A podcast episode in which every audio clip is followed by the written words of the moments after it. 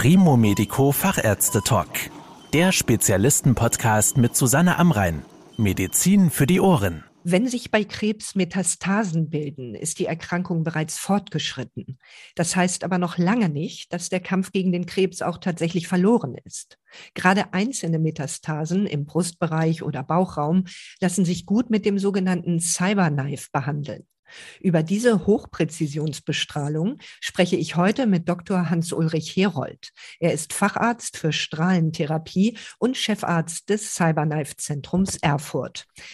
Herr Dr. Herold, bei welchen Krebsarten bilden sich denn einzelne Metastasen im Bauchraum oder im Brustbereich? Grundsätzlich kann man sagen, dass es fast keine Erkrankung, keine bösartige Erkrankung gibt, die nicht theoretisch Metastasen absiedeln könnte. Metastasen sind nämlich nichts anderes als Krebsgeschwulstzellen des Originaltumors, die sich von diesem lösen.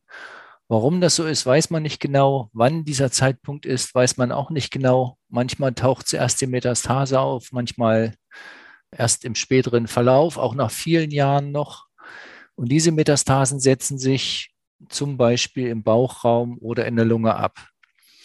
Und Krebsarten, die diese Metastasierungswege haben, sind zum Beispiel der Brustkrebs, metastasiert häufig in die Lunge, aber auch der Darmkrebs oder der schwarze Hautkrebs.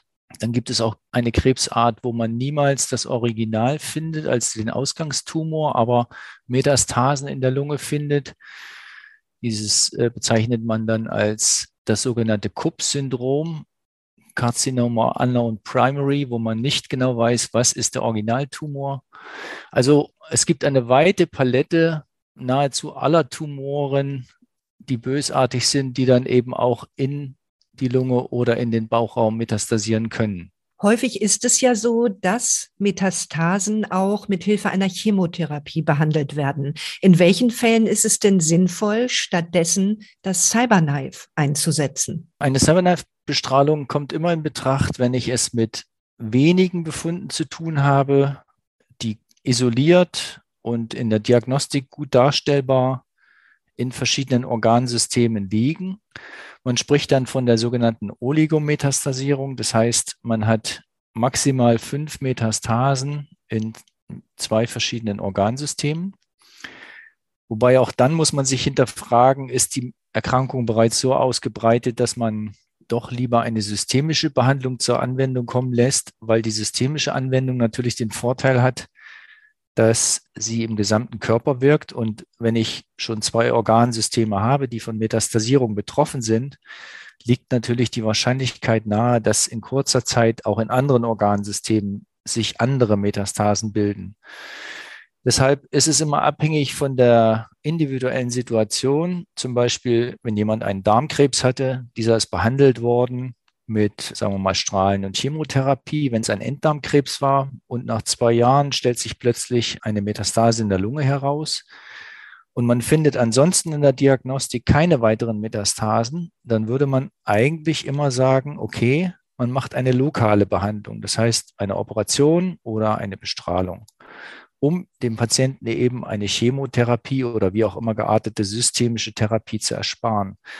Das heißt, wir besprechen in den Fachgremien die Fälle und sehen, jemand hat da und dort eine Metastase.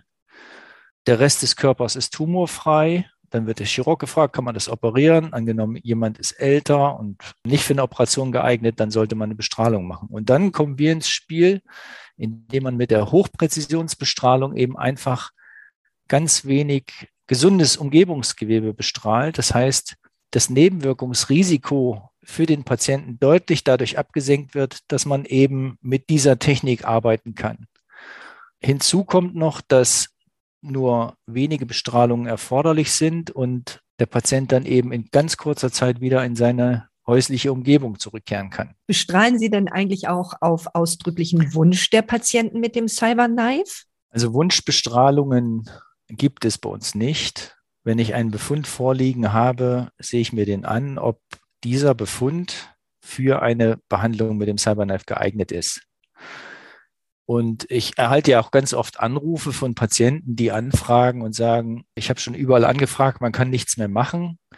Dass ich dann eben leider sagen muss, ja, auch mit dem Cyberknife kann man in diesem Fall nicht helfen, weil es bringt für den Patienten überhaupt nichts, zum Beispiel zwei Lungenmetastasen zu bestrahlen, wenn er noch Hirnmetastasen, Skelettmetastasen und Lebermetastasen gleichzeitig hat.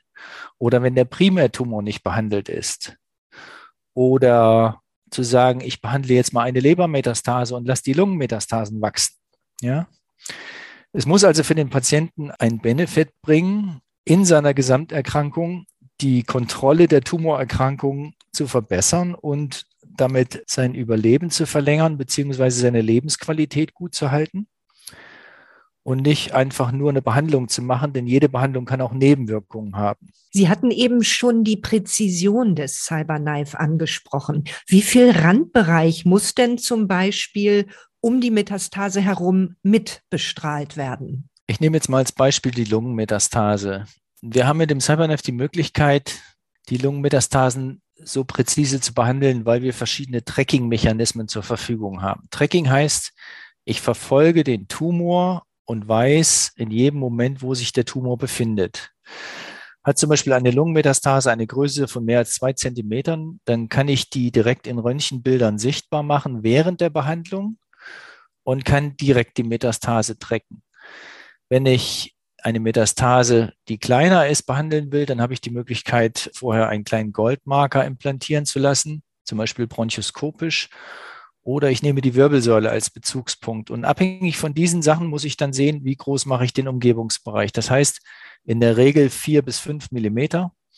Oder wenn sich eine Metastase wenig bewegt und wir nehmen die Wirbelsäule als Bezugspunkt für das Tracking, dann fünf bis sechs Millimeter Sicherheitssaum aber insgesamt deutlich weniger, als wenn man zum Beispiel eine konventionelle Behandlung macht, wo man einfach mit kleineren Einzeldosen großzügigen Sicherheitssaum außenrum macht.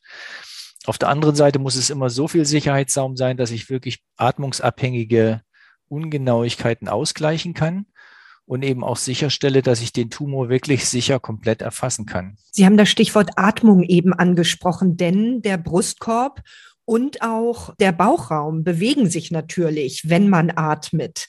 Müssen die Patienten denn für die Bestrahlung mit dem Cyberknife ruhig gestellt oder narkotisiert werden? Nein, da gibt es überhaupt keine Einschränkungen. Wir haben verschiedene Lagerungshilfsmittel zur Verfügung. Aber in der Regel geht es erstmal darum, dass der Patient bequem liegen kann. Er liegt auf einer weichen Matte, weil so eine Behandlung ja auch mal 20 Minuten, 30 Minuten dauern kann pro Fraktion. Und wenn ein Tumor sich im Lungenbereich befindet, dann kommt das äh, bereits erwähnte Röntgenbild zur Anwendung, wenn eine gewisse Größe des Tumors überschritten ist, weil ich ihn dann direkt in meinen Röntgenbildern sehe, die ich während der Behandlung in regelmäßigen Abständen mache, um zu kontrollieren, dass ich alles treffe. Ansonsten kann ich, wenn die Metastase nicht zu sehen ist und ich zum Beispiel einen kleinen Goldmarker an der Metastase oder in der Metastase habe, dem Roboter sagen, du siehst jetzt zwar den Metastase nicht, aber du siehst den Marker und damit ist der Marker der Bezugspunkt. Den sehe ich dann auch wieder in den Röntgenbildern. Und wenn ich die Wirbelsäule als Bezugspunkt nehme, dann mache ich vorher eine spezielle Computertomographie bei der Planung, eine sogenannte 4D-CT, wo ich den Atemzyklus des Patienten genau aufzeichne und sehe, wie bewegt sich die Metastase während eines Atemzyklus. Und diesen kleinen Bereich muss ich dann eben mit in die Bestrahlungsbereiche einbeziehen.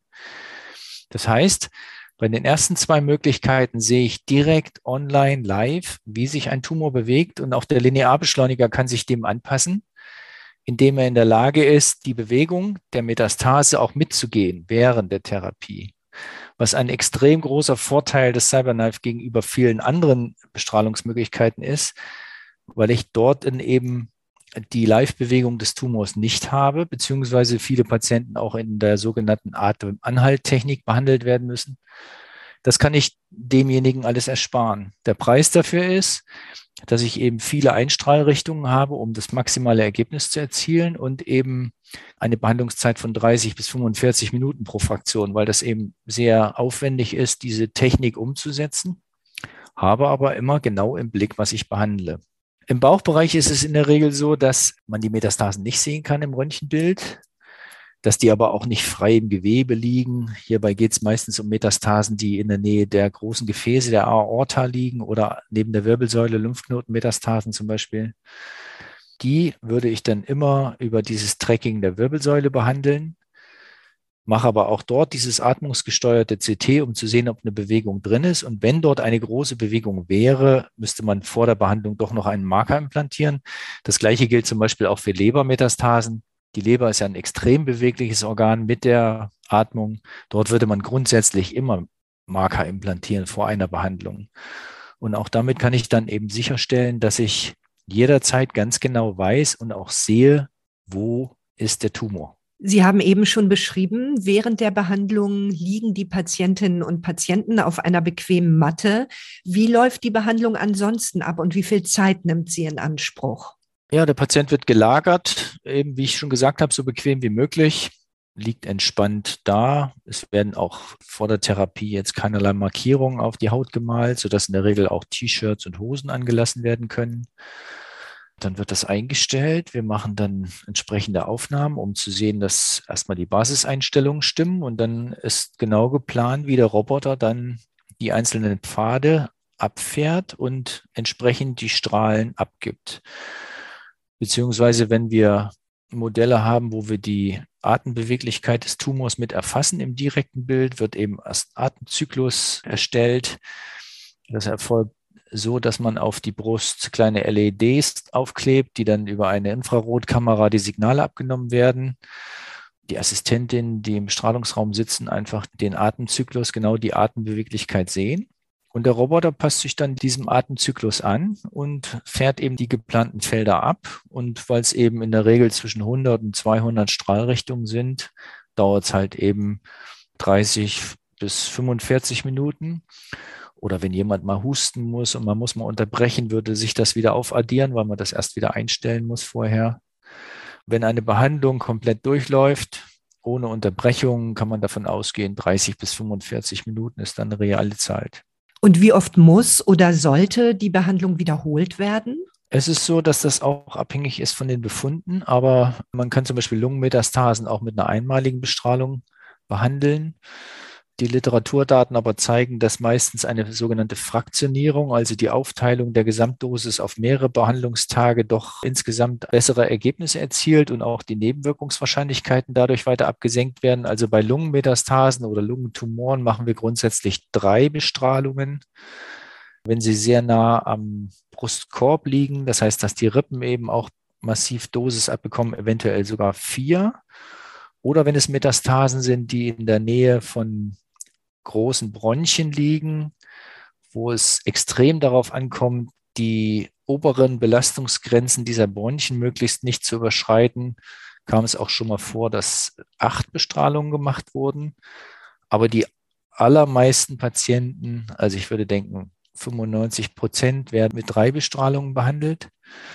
Und das Gleiche gilt auch für die Metastasen im Bauchbereich. Lebermetastasen werden grundsätzlich mit drei Bestrahlungen behandelt. Bei den Metastasen im Bauchbereich, was ich vorhin erwähnte, in der Nähe der Wirbelsäule und der großen Gefäße, hängt es ein bisschen noch mit davon ab, wie nah zum Beispiel die Darmstrukturen, die ja dort überall im Bauch vorhanden sind, in der Nähe dieser Metastasen liegen, sodass man dann auf drei bis maximal fünf Bestrahlungen oder in Ausnahmefällen eben auch darüber kommt. Wenn Sie sagen, ein Roboterarm fährt eine vorher festgelegte Spur ab, was spüren denn die Patientinnen und Patienten von der Bestrahlung selbst? Von der Bestrahlung selbst verspüren sie gar nichts. Das Einzige, was sie hören, ist das äh, Laufgeräusch des Roboters. Von der Bestrahlung selbst hört man nichts, sieht davon nichts und riecht davon auch nichts und hat auch ansonsten keine direkte Einwirkung, dass man sagt, ich merke, dass der Strahl auf mich scheint. Was für Nebenwirkungen gibt es denn nach der Bestrahlung? Nebenwirkungen hängen immer davon ab, wo die Befunde sind, die man behandeln muss. Bei uns ist es grundsätzlich so, dass wir extremst nebenwirkungsarm arbeiten und auch die Verläufe zeigen, dass kaum jemand im Nachgang Nebenwirkungen hat. Vor allem im Lungen- und Bauchbereich nicht, weil einfach durch die extreme Präzision und die Möglichkeit, diese Obergrenzen der Umgebungsstrukturen so gut halten zu können, kommen wir gar nicht in die Verlegenheit, Nebenwirkungen dahingehend zu produzieren, dass wir wissen, okay, wir müssten jetzt das überschreiten. Ja? Ansonsten muss man einen Dosiskompromiss machen, der dem Patienten nicht hilft. Also wir hatten noch nie jemanden hier, kann ich wirklich sagen, der schwere Nebenwirkungen hatte.